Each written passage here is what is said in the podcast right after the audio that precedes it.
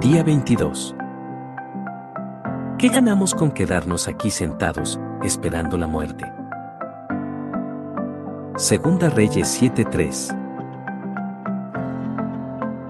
Querido lector, este libro fue concebido principalmente para la edificación de los creyentes, pero si aún no eres salvo, mi corazón anhela que creas y me gustaría mencionar algunas palabras que espero te sean de bendición. Abre tu Biblia y lee la historia de los leprosos en Segunda de Reyes 7 y considera que su posición fue en gran medida la misma que tienes tú ahora. Si permaneces donde estás, es seguro que perecerás. Si acudes a Jesús, es probable que también mueras, pero, recuerda el viejo dicho, el que nada arriesga, nada gana. ¿No es cierto que en tu caso tienes poco que arriesgar? Si decides permanecer en tu lugar, desahuciado y sin esperanzas, nadie tendrá lástima de ti cuando llegues a la ruina completa. Sin embargo, si vas a morir luego de procurar verdaderamente la misericordia, si esto fuera posible, serías objeto de compasión universal.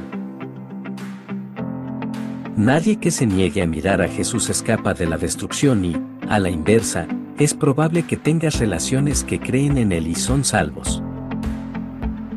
Entonces, si algunos de tus amigos han recibido misericordia, ¿por qué no tú? Los ninivitas dijeron, ¿quién sabe? Tal vez Dios cambie de parecer y aplaque el ardor de su ira, y no perezcamos. Jonás 3:9.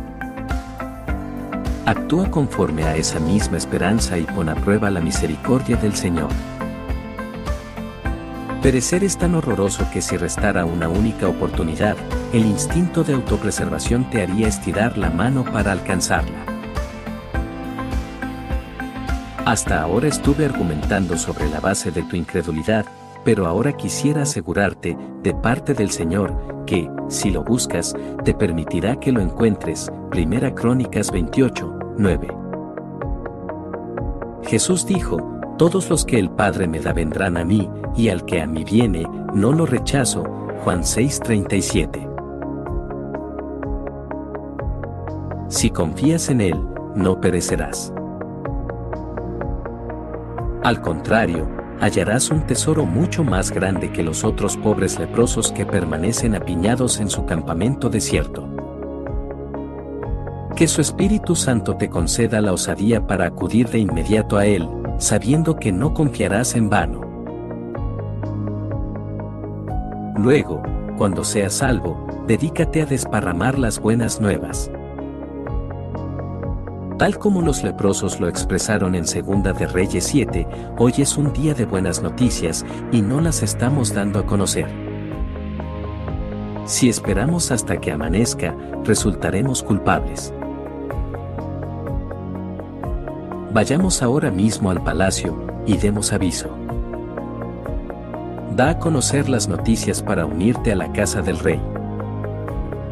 Informa a tu pastor lo que has descubierto y luego proclama las buenas nuevas por donde vayas.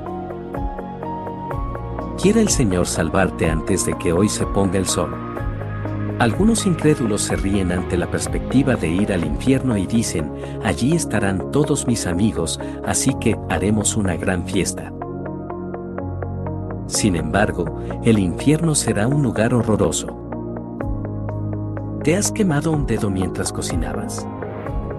Entonces, piensa cuánto dolor puede provocar una pequeña quemadura. Eso no tiene ni punto de comparación con los que son exhibidos como ejemplo al sufrir el castigo del fuego eterno, Judas 7. Y aunque allí habrá fuego, también será un sitio donde reine la oscuridad, donde habrá llanto y rechinar de dientes, Mateo 8:12. Por otro lado, Isaías nos cuenta de un Dios de gracia que te dice, en el momento propicio te respondí, y en el día de salvación te ayudé, Isaías 49, 8. Pablo, más adelante, cita ese mismo pasaje diciendo que el tiempo es esencial en cuanto a la salvación, Les digo que este es el momento propicio de Dios, hoy es el día de salvación. Segunda de Corintios 6, 2. ¿Por qué no le pides al Señor que te salve hoy mismo?